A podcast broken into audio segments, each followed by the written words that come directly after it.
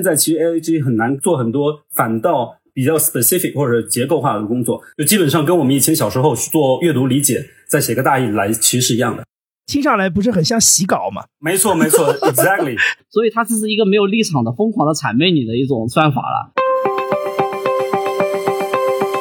AIGC 为什么是先从图片生产的这个角度先开始，而不是最早就就是先从文字来开始呢？GPT 的原型的 paper 其实是谷歌出来的。做这种综合性的训练，就意味着它数据量以及给它训练的规模以及周期是非常非常久的。对我来说，它其实省了非常多的事情，有点像一个小秘书一样，就是它高效的帮我去解决了一些以前在工作当中我可能需要花整块时间去做的事情。它能不能替代律师？它能不能替代医生？它能不能替代专业领域？我认为是永远替代不了的。比如说编剧，它是永远替代不了的。从培训商业插画师的角度来说的话，它还处在一个临摹阶段。AI 绘画的时候，其实已经有一些知识产权上的纠纷了。也许这就是人类史上最大的一次知识的剽窃。到底哪些图层是锁住让人来控，哪些图层是让 AI 来解决？未来我们使用 ChatGPT 的模式一定是一种三方对话，只是那个观众不知道，因为你们做好小模型以后，你可以专注在自己的小模型之上，依赖你的小模型帮他转译他的意图，然后才能问出好的问题。也是中国的机会，因为中国的小模型已经是比美国要强的。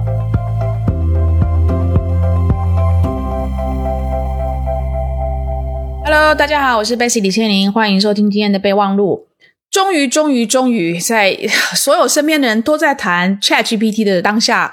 我们好像也必须赶上这个潮流哈。我们今天也要来谈一下 Chat GPT，但是我们不是只是想谈 Chat GPT 这个呃应用，而是我们想要放大的一点来去谈 AI GC，就是 AI Generated Content，由 AI 来生产。呃，内容的这整个的趋势，它的产业以及它在商业上会有什么样的应用？所以今天的备忘录呢，我们想来谈这个课题。我们请来了三位嘉宾，第一位嘉宾呢叫超超，就超级的超超超，他是 AIGC 开源社区的贡献者。Hello，超超你好。Hello，你好，我是超超，我是在那个中国最大的那个硬件开源的社区里一直使用他们的开源成果。然后在 A I G C 比较热的第一波，就是 A I 绘画的时候，我将那些开源的一些硬件上的一些图纸，就正常的一个工作站的主机大小里面塞塞入了四到五倍数量的 G P U，方便使用 A I G C 绘画的插画师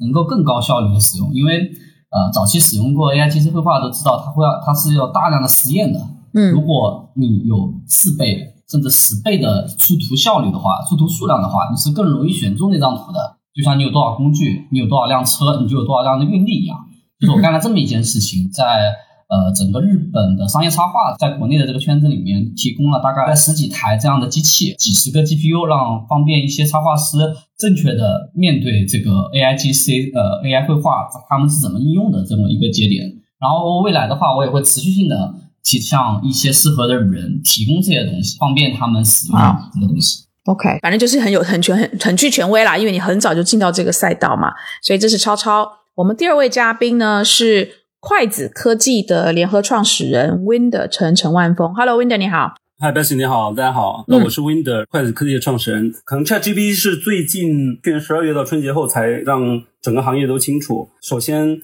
筷子本身早在可能幺五幺六年开始吧，就在研究，呃，到底企业方面如何用智能技术，当然也可能是用大数据技术啊，加上一些算法。其实生成式 AI 的上一代叫理解式 AI，就是 AI 帮你认知一些东西之后 mining 数据。那我觉得我们是利用那一代的技术，打造了一个产品平台，然后去服务企业的品牌如何更好的 operate 内容。其实我们在去年就观察到，像 Stable Diffusion 啊、Midjourney 这些图片生成。的技术出来，呃，然后呢，所以对我们来讲，自然而然我们必须要关注的，因为我们就是在帮企业呃去解决这个内容的生产管理、分发、增长的问题的。所以我们其实去年 Q 四就成立了内部的一个叫呃 AIGC 的孵化室，然后呢，可能是最近可能春节过后，这个 ChatGPT 是是更加把整个这个行业这个激激活起来。对，所以我们现在也是迅速在打造一些产品，然后在我们的工作台上提供给我们的企业客户。我们现在这个 SaaS 平台，我们叫智能内容的生产及协作平台，其实已经服务了接近三千家企业客户。呃，包含成长型商家啦、消费品啦，包括说这种本地生活、餐饮啊，然后当然还有大企业，像什么欧莱雅啊、这个宝洁这些企业。其实我虽然是创业者，但我现在我经常告诉大家说，我我我的 label 第一还是做品牌的。做做 marketer，然后 brand builder，然后再是创业者。因为我以前还是做品牌出身的，也很希望跟行业，包括说开源的这个社区啊，包括做模型的这个团队，我们可以有更多的共创合作。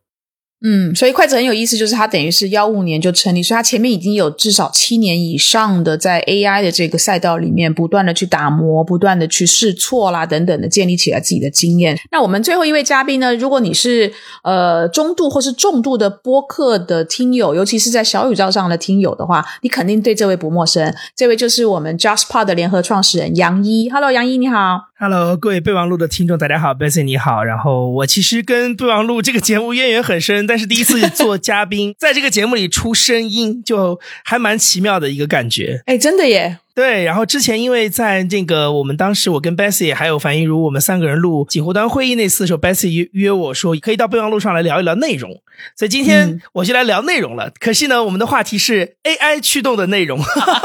我们后面会看一看 AI 到底会不会把我们这些做内容的人干死。真的，杨一，因为杨一以及他联合创始的这个 JustPod 呢，其实备忘录的启蒙恩师呢，其实就是 JustPod 的杨一还有陈彦良。只不过以前我们刚开始的时候，陈彦良还跟我联合主持过几集，杨一一直就在幕后。所以刚才杨一讲，我才我才我也才惊醒过来。对啊，你好像是第一次用嘉宾的身份在我们的节目上面出声啊，所以欢迎杨一。对，是的。OK，好。那我我想我们的听友呢，可能你在很多地方都已经听过 Chat GPT 非常非常大的一个事情啊。从今年年初，我知道杨毅其实很早就在他的博客里面就谈到了 Chat GPT。个有当时我记得你是聊到，比如说 BuzzFeed 怎么去接入的这个 Chat GPT 的呃应用。所以呢，呃，我们今天当然因为我们的节目是跟商业场景有非常直接的关系，但我们今天请来的三位嘉宾其实也都是在这个赛道里面。要不就是观察了非常久，要不就是自己本身其实在这个产业里面已经有了一些的例子，比如说像超超的从 AI 绘画的这个角度，然后呃 Winder 这边是从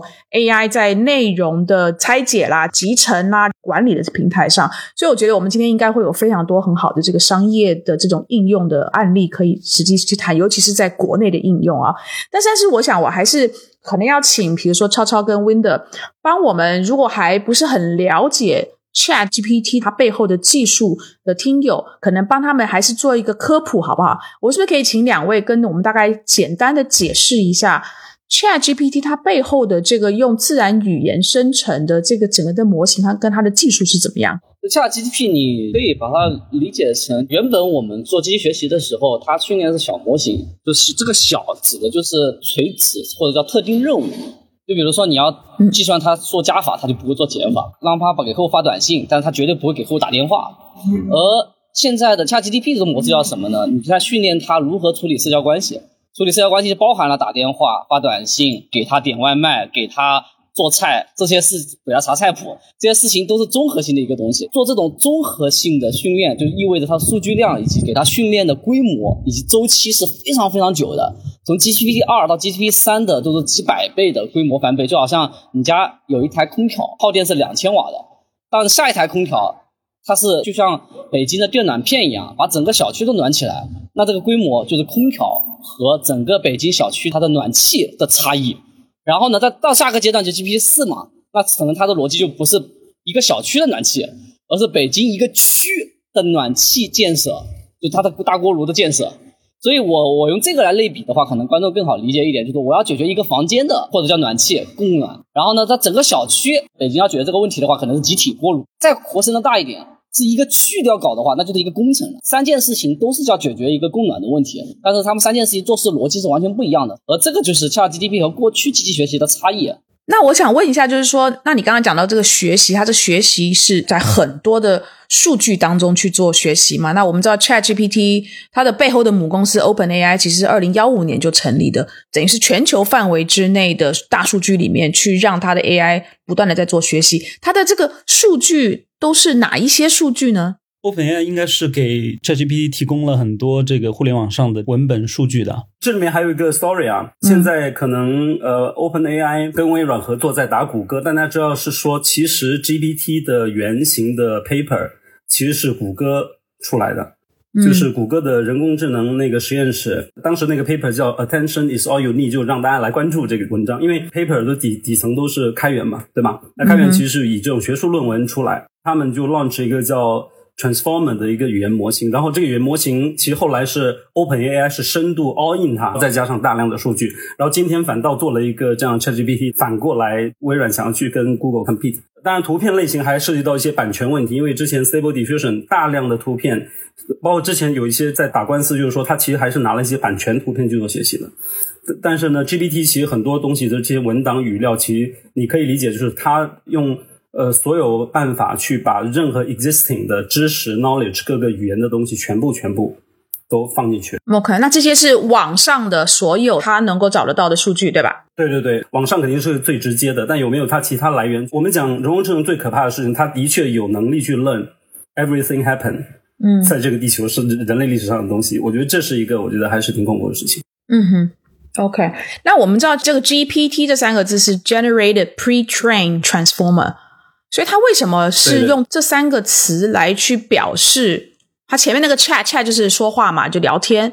那我们以前是聊天机器人，是 chatbot，应该可能我们的听友经常会听到这个词。对它反而是用了 GPT，它为什么用这个 GPT 这三个字呢？Generated Pre-trained Transformer。T 对 T T 就是刚刚讲的 transformer，就是新的一个模型。然后呢，pretrain 就是说这东西就是要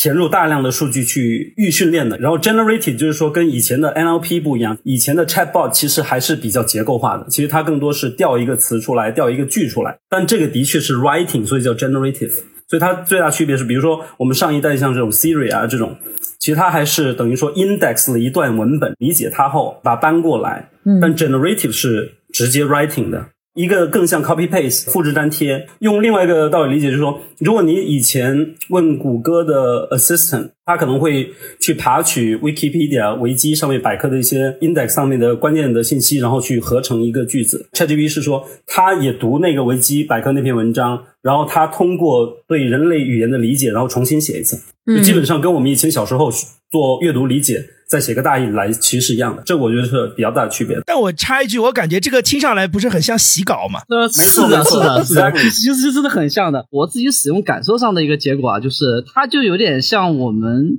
想去获得渣男的聊天记录一样，就是如果我们拥有一百个渣男的聊天记录，当我们想哄女孩子的时候，其实还是很想就渣男的语录里面看一看，逻辑其实和这个很像哦，就是他自己并不理解上下文，但是他是靠上下文的总结，然后呢，他自己新洗出来的这句话，其实是非常符合人的需要的，是的所以它是的。这是一个没有立场的疯狂的谄媚你的一种算法了。然后呢，但是他自己是重新的一个新的东西，他生成出来这个文本是新的东西，有可能是世界上没有产生过的东西。我们要做一个下的 GDP 的这么一个聊天机器人的话，哄人开心的话，那有可能渣男的聊天记录反而是一个非常好的一个训练对象了。我说的有点政治不正确啊，我超超是不是你的工作的关系，经常要去帮人家看渣男的那个聊天记录？没有，这是不是没有也是个产品可以是一个产品。对去年在那个看 GPT 三点零的时候，我就在聊这件事情，我就说，那我们会不会说在这个上面做一个陪伴机器人？那是不是最重要的东西就是我们得去找，然后找到这些最牛的，让他授权给我们，我们是不是就可以训练出一个非常好的陪伴机器人出来？因为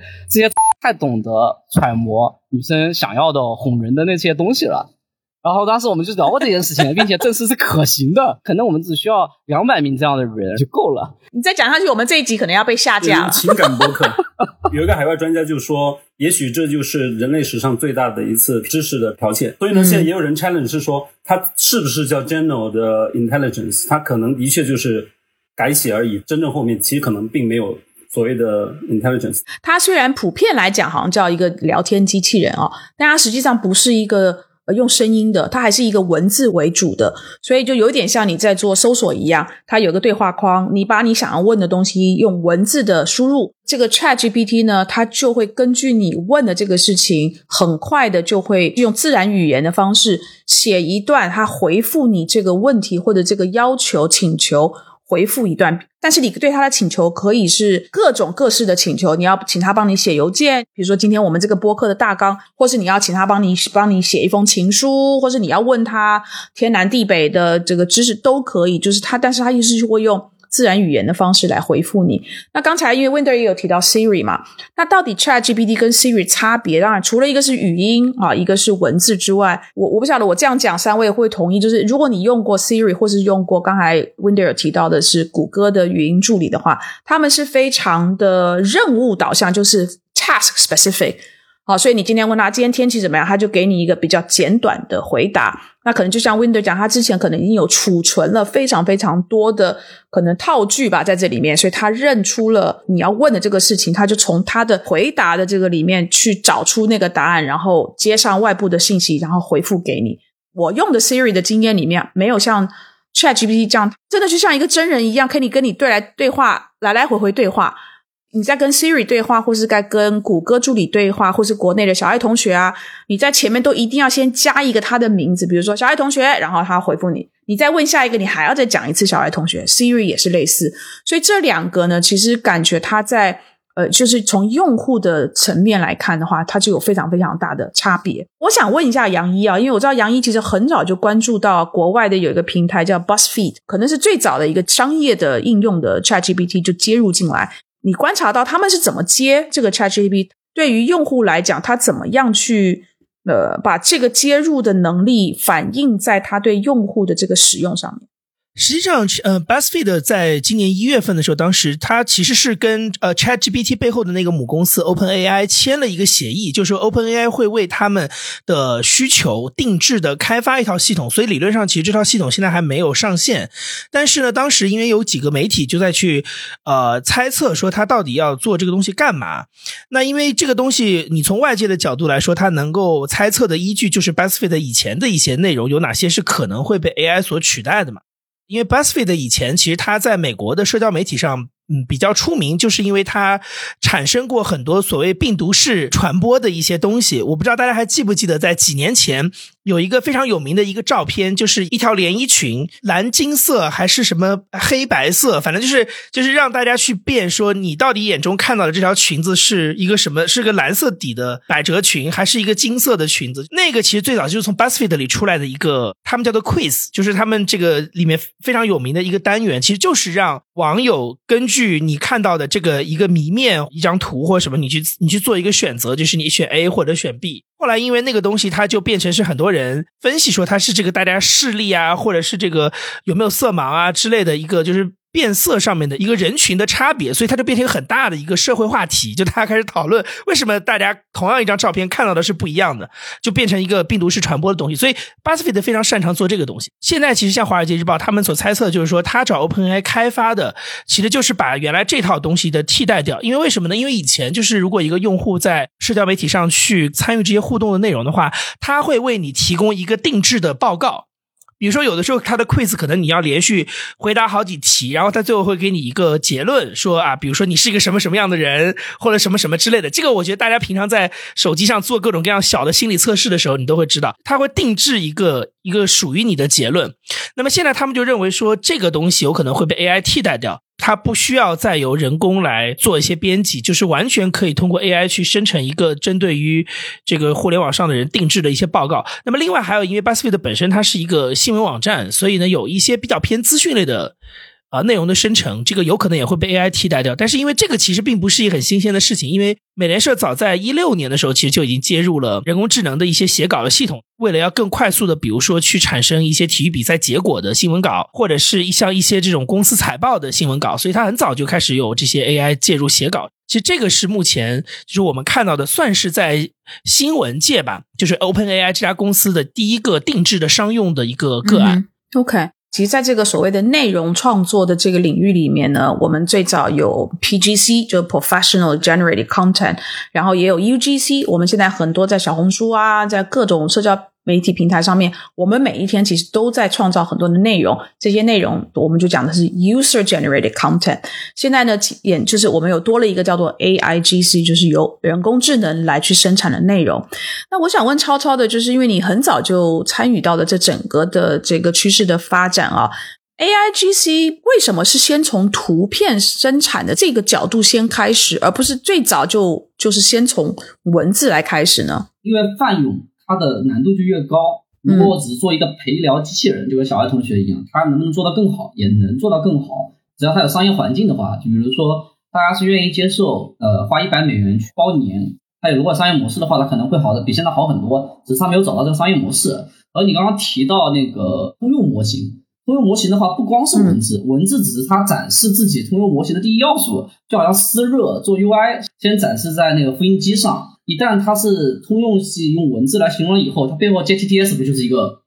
不就是成了语音播报嘛？回到绘画这件事情，那是因为绘画它够垂直，其次是绘画还有两大因素。那绘画领域里面最好的模型，迭代速度最快的模型是 Noa AI 嘛？呃，整个日本的插画界、动画界，它对于这法律侵权式的二次创作是包容的，而且包容的是比传统绘画界要好的。而传统绘画界第一个开源的模型，它用的是传统绘画的古典绘画出来的第一个模型。后面到 Nova AI 的爆发的时候，其实用的就是日本动画业界，所以它画二次元美少女特别的强。然后原因是因为它的数据来源和数据量足够的多，同时不会出现大的争议。因为传统艺术界对于 AI 绘画早就已经开始闹了，去年因为去年就闹得很厉害，这都不知道闹到第几波了。它够垂直，它也是在通用模型的基础上的规模够小且容易成功。啊，这里我要说明一件事情啊，在日本的业界内，绘画这件事情是被大幅度的为了它的量产而做了简化的。呃，如果听友有早期的比较老二次元的，你们可以回忆一下《城市猎人》甚至《龙珠》。它的整个绘画就是原始的漫画草稿，它的整个透视的复杂度是很高的。它仅仅在五到十年后，日本的动画业界，无论是插画，甚至说是放在电影上的那个剧场动画，它的其实线稿和透视关系是非常简陋的。正是因为它足够的简陋，你就像你叫一个人画火柴人，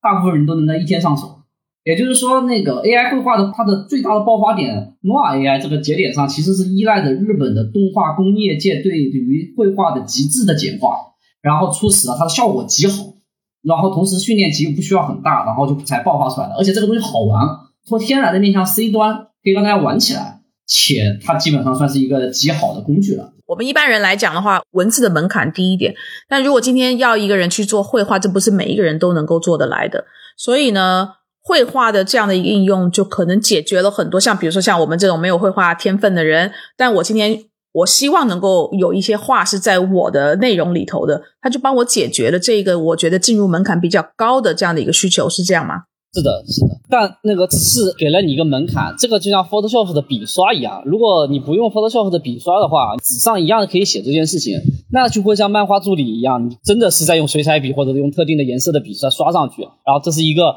可能对于漫画漫画的助手来说，占据了他百分之三四十的工作量，但是你用 Photoshop 的话，你用板绘的话，那可能就是点一下的事情，在你的整个全天的工作量里面，跑不到可能百分之五、百分之一都有可能，那这个在我的理解里，它只是一个。比较高级的笔刷，我大概和大约五名专业的商业插画的画师交流了以后，我也提供了那个呃绘画的机器给他们，因为他们自己并没有一台优秀的 GPU 的电脑，然后我直接提供的是他们一个六个 GPU 的电脑，同时可以出六张图的。以后他的判断就是做出来的东西，我只能拿来跟客户沟通，它是沟通界面工具。因为过去商业插画里面，甲方过来跟他沟通的时候，他只能去用文字形容，作为插画师，他只能猜和试稿。这个试稿这件事情其实是非常非常费精力的，他挣的钱其实有时候就试稿的部分，其实把那个辛苦算进去的话，其实根本就没有挣到钱。他后来开始用它做试稿工具的时候，其实就已经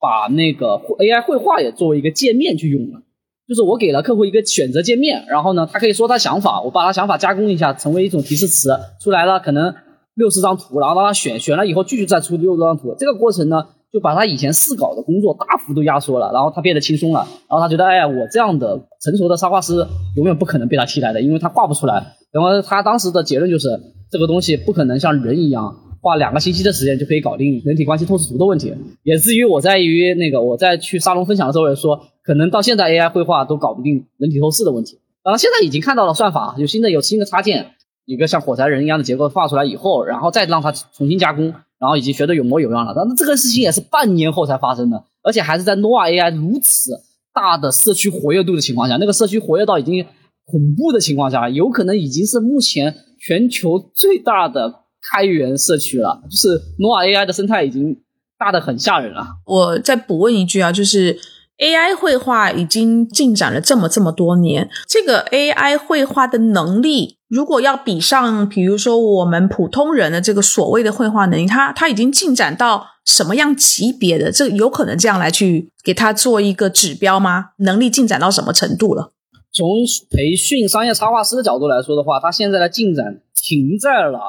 呃训练一个商业插画师一个月这个级别吧，这是我的个人判断，就是他还处在一个临摹阶段。就是我给我甩出一张手游的那个例会，一个人给下面学了一个月的人，我就说你照着这个画，然后呢，你需要把他的发型变一下，你需要把他的手上的首饰变一下，你需要把衣服变一下，但是你就照着临摹画，他还处在一个临摹的阶段，只是他的临摹规模相当大，像龙珠里拥有一个无限时间的练习场一样，然后呢，你把它甩到那个球里面去，外面只发生了一个小时，你在里面已经练习了三百天了，然后你练出来一堆画出来，在我眼里就是跟。龙珠动画片里这种练功场是一模一样的东西，只是它拥有无限的时间、无限的数据量、无限训练量。但是呢，它的学习速度其实是相当相当慢的。它有无限的时间、无限的空间去学习这个东西，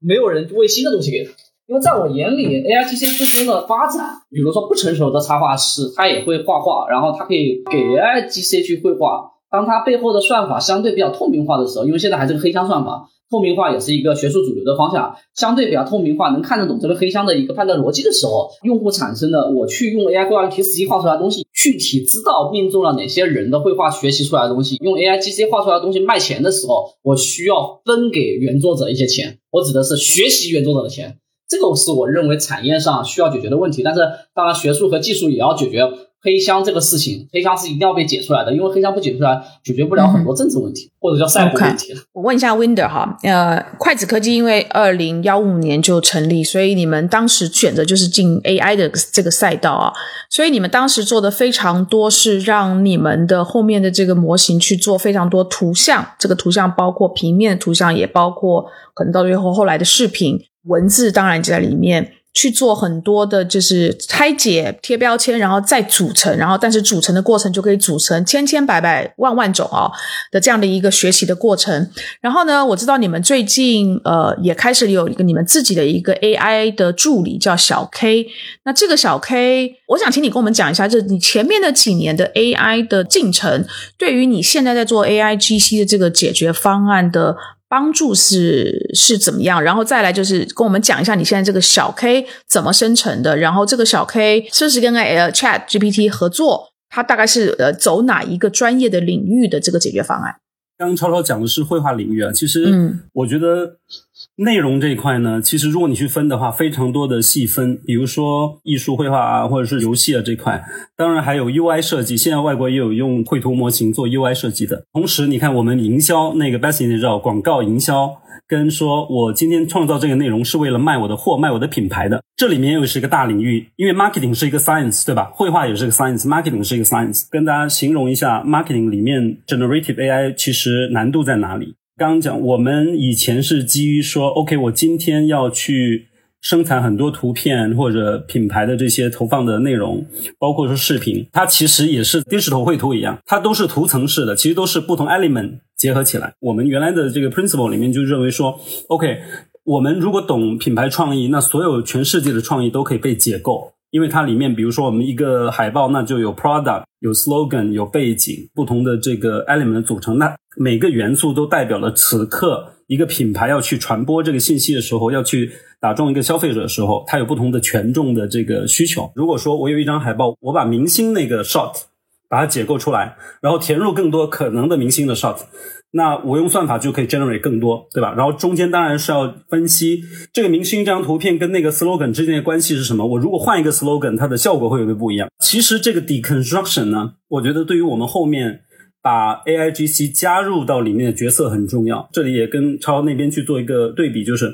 艺术绘画是不太结构式的。我认为现在大家觉得很 amazing 的东西是说，他能画一个我们平常人都没办法画的一张，比如说油画或者不同风格的画。大家要知道，我们在观察艺术的时候，在鉴赏艺术的时候，其实我们人要做脑补。要做脑补，意思是说，哦，他画这个方向，然后其实你的 imagination，你的想象力是跟他在凑的。刚刚超超讲说，我也非常同意。现在绘画只停留在前面概念阶段，可以让我们脑补的阶段。但如果说客户现在拿到一张游戏的插画，然后说，哎，你这里帮我细微调一下，他下一步就还是得人。现在其实 A I G 很难做很多，反倒比较 specific 或者结构化的工作。而且你也知道，广告其实是结构化的，广告它不能够 everything 都是 free 的，对吧？我拍一个大片，我的 branding 一定要在哪里？我现在促销就是讲这个八折，你不能把我搞成六折啊。然后呢，包括说我的功效是哪里，我不能乱说，因为工商局只让我说我的功效目前只能说到这个程度。所以你会看到营销里面，我觉得后面还是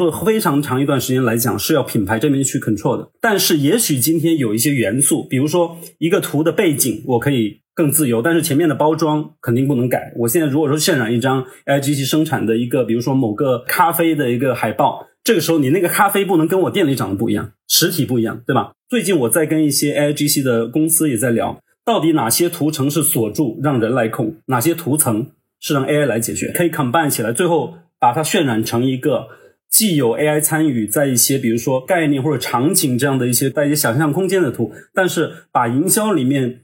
marketer 还有这个品牌需要沟通出去的 specific 的内容，我要通过我的平台或内容算法 control 好，那这个结合起来才会目前我觉得比较适合。真正的在 marketing 的应用，但如果你让他说啊，我这个产品让我零到一就生成一个那个，那里面肯定非常多要修改的地方。然后我这里还没有谈到说品牌的策略，我现在调性要达到哪里，我是要打中什么人群，这里面如何找到一个 balance 的点，让 AI 发挥，去降低我们的成本以及大量产出，但是控制的地方如何控制？现在所存有的过去几年的这个技术，就是把所有图片。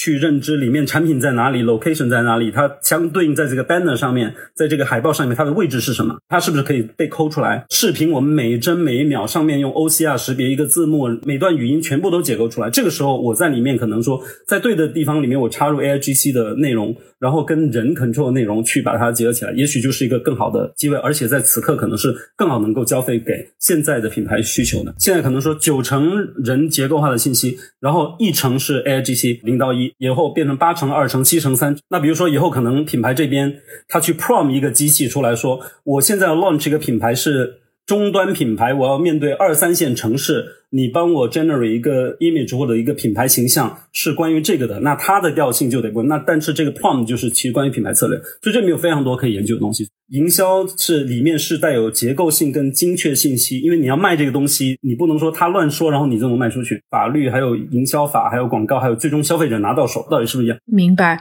好，那你的小 K 助理其实是有接 Chat GPT 的 API 的吗？对对对对对。筷子是提供给我们叫内容商家，我们希望提供给内容商家一个 SaaS 的云端的一个，我们叫把编导、拍摄、剪辑、投放、管理、投放，包括说你这个内容做完之后如何去那只给内容商家用，我们不是给 C 端用的。这里面其实我们发现是说，比如说编导这个级别，编导今天其实跟刚超讲的游戏那个原画去一样。如果编导现在，比如说，哦，我今天要为我这个餐饮店，我今天要出三个视频，它主题是什么？这个时候它可以呼起。小 K 说：“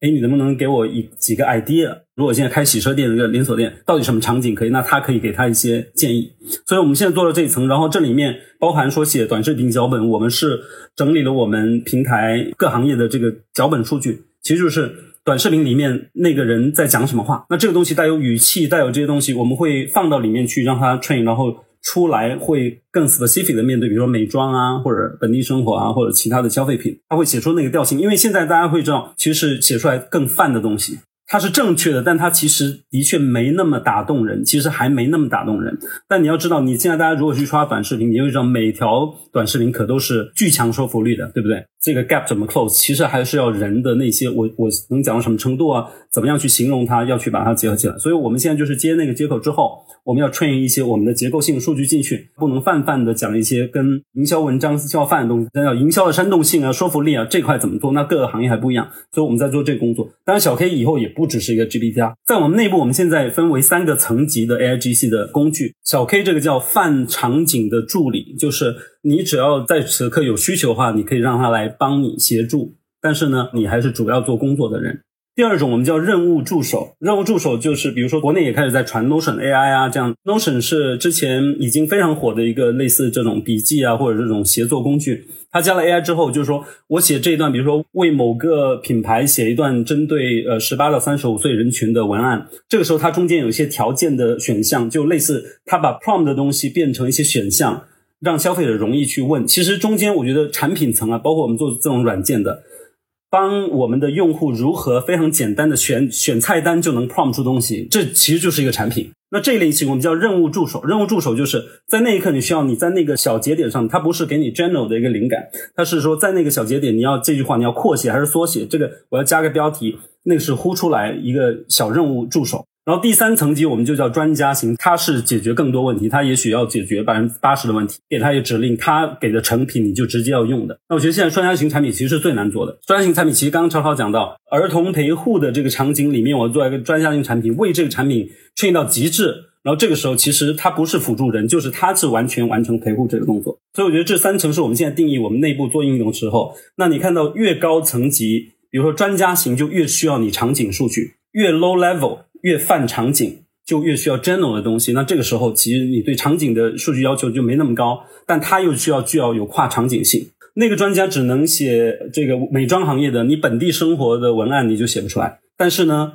，GPT 就能够几个行业都泛泛的叫全能型，但是呢叫泛的这样去出来。当然了，那以后 general 的这种。泛的像 GPT 这种的大模型，是不是能够直接取代到每个行业都成专家型，也是值得商议啊。就是有一天，它如果各个场景的商业数据全部都非常齐整了，那它的确就是在律师里面打败律师，就专家律师；在文案里面有专业文案，在绘图人专业绘图。但我觉得那个还是要打磨去推进的东西。关于专家场景这个，我可以展开一下。去年我在医疗行业里面做过实践。就是我要跟观众解释一下，就是它 GPT 和小模型它的关系。就在我眼里，就是 GPT 是一个大模型，但它跟小模型并不是替代关系，依然它需要大量的垂直小模型。我们在医疗行业里面做这件事情的时候，我们发现一件事情，就是其实大模型跟患者之间对话是完全没有问题的。现在最大的问题是患者没有办法把自己的那个医疗状况给会叙述好。当有个患者在叙述他的一些问题的时候，其实他的提问可以把它理解成提示词，然后呢，我们会通过那个小模型给他补充，比如说他咳嗽，然后呢如何咳嗽，等于有一个医生在旁边说，我猜测他是如何咳嗽的，就会对他问询几遍以后，把他提示词补充完了以后，再灌给 ChatGPT 之后，然后返回出来，他就能够你有好的提问，就会有好的答案，患者就很满意。那在我眼里呢，刚刚你提到一件事情，就是它能不能替代律师，它能不能替代医生，它能不能替代专业领域？我认为是永远替代不了的。比如说编剧，它是永远替代不了的。但是永远会有一家公司，像你们这样的公司去维护一个小模型，比如说它的编剧小模型、患者小模型、那个医生小模型、律师小模型，它会要长期的获取医生最新的那个对话。学术界医生也需要需要需要长期的维护嘛？律师也是一样，法律会变嘛？然后需要维护这个小模型，这个小模型通常都是创业公司可以维护的。也就是说，未来我们使用 ChatGPT 的模式一定是一种三方对话，只是那个观众不知道，他提出来的问题是需要小模型去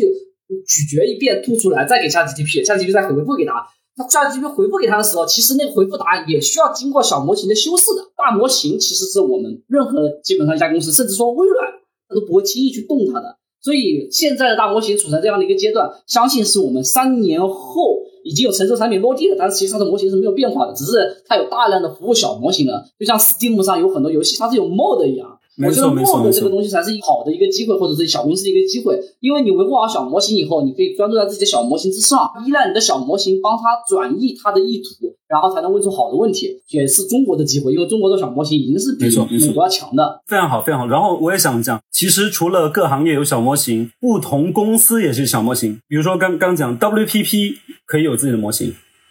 ，OLL 可以自己的模型。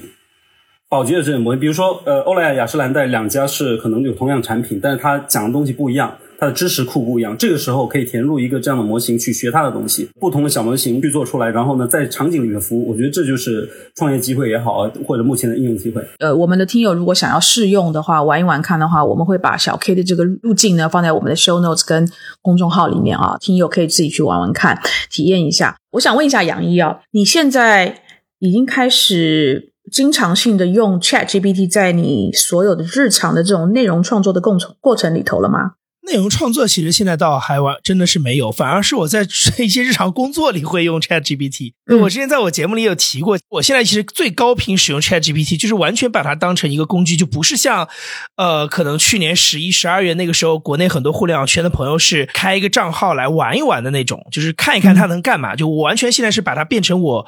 工作当中不可缺少的一部分就是用它写邮件，因为这两天在美国出差又没有那个翻墙的那个问题了，以后基本上我就是完全需要它，因为对我来说，它其实省了非常多的事情，有点像一个小秘书一样，就是它高效的帮我去解决了一些以前在工作当中我可能需要花很多整块时间去做的事情。现在我其实就是用一个聊天，就用它那个聊天框，我给它几个非常清楚的指令。中文打出来，这些指令可能就是个大概三十秒到一分钟。一两百字的指令，但是它就可以迅速的在五到十秒钟之内帮我完成一封邮件的撰写，然后我只要大概看一下，它没有非常明显的理解的错误。对于他的语言能力，我是完全相信的。对于他来说，他是英文的 native speaker，我不是，所以只要我确认一下他没有误读我给他的指令的话，基本上我就可以直接复制粘贴把邮件发出去。你是给中文的指令，然后让他写英文的邮件。对，是的。除了邮件，其他其他如果在内容创作的方面，其实我就比较少用到它。包括之前看到像那个 Bing 它的那个 AI 版本出来之后，有很多人会用它去把它当成搜索引擎什么的用。其实我反而不太需要这样的场景，因为我也不能说是过分自信，但是我比较我比较知道我在搜索结果里我需要找哪些东西，然后我反而不是那种比较被动的，是通过提问的方法去获得一个答案的人。所以我其实反而在就是获得一些信息这个层面上，其实我不太需要它。那内容方面，其实我更加不太敢，因为呃，我其实之前有就是相当于跟很多国内的朋友一样，就是玩的过程当中有给他一些指令，让他帮我写一些东西或者什么，但是我觉得。其实刚才两位专家其实讲的已经很清楚了，就是说它能吐出来的内容，实际上更多的是对于已有内容的一个整合，或者是我们说的这个不好听一点，就是一种洗稿。那对我来说，其实我如果真的做内容创作的话，我会觉得它不太有的时候不但不不能提高我的效率，反而会增加我很多 review 的成本。你怕他给你东西是不够正确，还是有一些偏颇或是偏差吗？第一个是，第一个是他给我的东西有可能不够准确，因为我如果是一些信息处理的东西，我看到原链接，就是最原始这个东西的出处，是是我工作当中很重要的一部分。所以呢，他如果是直接综述一个东西出来，我有的时候并不清楚他的一些 facts 或者是他的观点是到底从哪来的。第二件事情就是说，我会怀疑他有呃洗稿的嫌疑。那这个其实对我来讲是一个隐藏的风险，就是我并不清楚他有哪些观点，其实有可能是来自于一个有可能会读到这个东西的人。Winder 好像也讲过这个例子，就是说那个 AI 绘画的时候，其实已经有一些呃知识产权上的纠纷了。我之前也看到过这样的案例，所以呢，我觉得即使是文字，对我来说也一样。就是如果它仅仅是根据已有的网上内容做综述，而我又不能确认它每一条的话都从哪来的话，那其实对我来讲是很大的风险。那我还需要花时间去 check 它这些东西从哪来。那对我来说，这个时间花的很不值得，我还不如自己直接去从头开始去 research。对。我也是从呃大概年前开始玩吧，玩玩玩到现在。我现在开始会用 ChatGPT。帮我做一些，比如说我们每一次录播课呢，包括今天的这一集录播课之前，我相信主播大概都有类似的习惯，就是你会写一个大纲，这个话题之下哪一些的重点我们想聊一聊。那我呢，现在已经开始会用 Chat GPT 帮我写一个大纲，然后我要再去修，就跟刚才 Winder 讲的哈，我不可能完全依赖它，它会给到我一些想法，然后我再进去去做修改，这是一种用法。那另外一个呢是，比如说我写了一段英文的文字，可能是邮件里的英文文字，或者是我今天写一个报告，我不确定文法对还是不对，我就会丢进去，让他去帮我去修改这个文法。这一些就是说不关乎正确与否的，我就比较敢用 Chat GPT。但就刚杨怡讲的啊，我真的觉得他就是 bullshit with confidence，非常有自信的胡说八道的一个机器人，也不能说他胡说八道，挨的是胡说八道，或者说他跟你讲了这件事情，他没。没有完完全全跟你讲明白，就拿一个最基本的，我问他 Open AI 公司的这个成立的历史，他就会跟我说，哦，他是二零幺五年成立的公司。再去查，我才知道 Open AI 其实一开始的时候，它是一个非盈利组织，它是一个 non-profit。所以呢，包括 Elon Musk 啊这些人刚刚开始投资的时候呢，他其实是。把它当做是一个我我在赞助一个非盈利的团体的这样的一个角度，所以他们一开始有这样的投资人，然后也有人是是做这个 donation 的啊，就是捐款啊等等的。他是到了二零幺九年开始转盈利组织的方向转，但是他转不是完全盈利，而是它叫做 cap for profit 的 organization，什么意思呢？就是每一个投资人他会给你设一个投资报酬的上限。也就是说不超过一百倍。所以今天如果我有某一个呃原始投资人投一百万在呃 OpenAI 上面，他最多最多拿回来的不会超过一个亿美金，他有设这样的一个上限。那也就是说。在这些上线之后的所有的盈余，还会再继续的再投到公司里面去做很多的发展。我相信这也是为什么它有很多在没有人知道 OpenAI 之前，其实它已经有不少的钱是可以完完全全用在它的这个技术的研发上面，因为它一开始是非盈利。But anyway，我就在问 ChatGPT 的时候，他跟我解解释这个公司的历史，他就没讲没讲二零幺九年之后的这一段。所以我想说，哦，我还不知道，呃，OpenAI 是非盈利组织，我就去 Google 查了一下，然后从 Wikipedia 里面看，哦，原来它还有后面的那一段。我再回来问 ChatGPT，我说，哎，可是一九年不是它已经转型成为一个类似的半盈利组织嘛？啊，这个时候他才是跟我说，哎，对对，你是对的，然后才把后面那一段。所以我就我就觉得像跟刚才一样，就你不能完完全全的相信这个家伙，就有时候真的是信口开河、胡说八道。那你要自己再去 review，所以它不但不能帮你节省时间，反而还会让你花了更多的时间去 review，去证实、验证他跟你讲的到底正确不正确。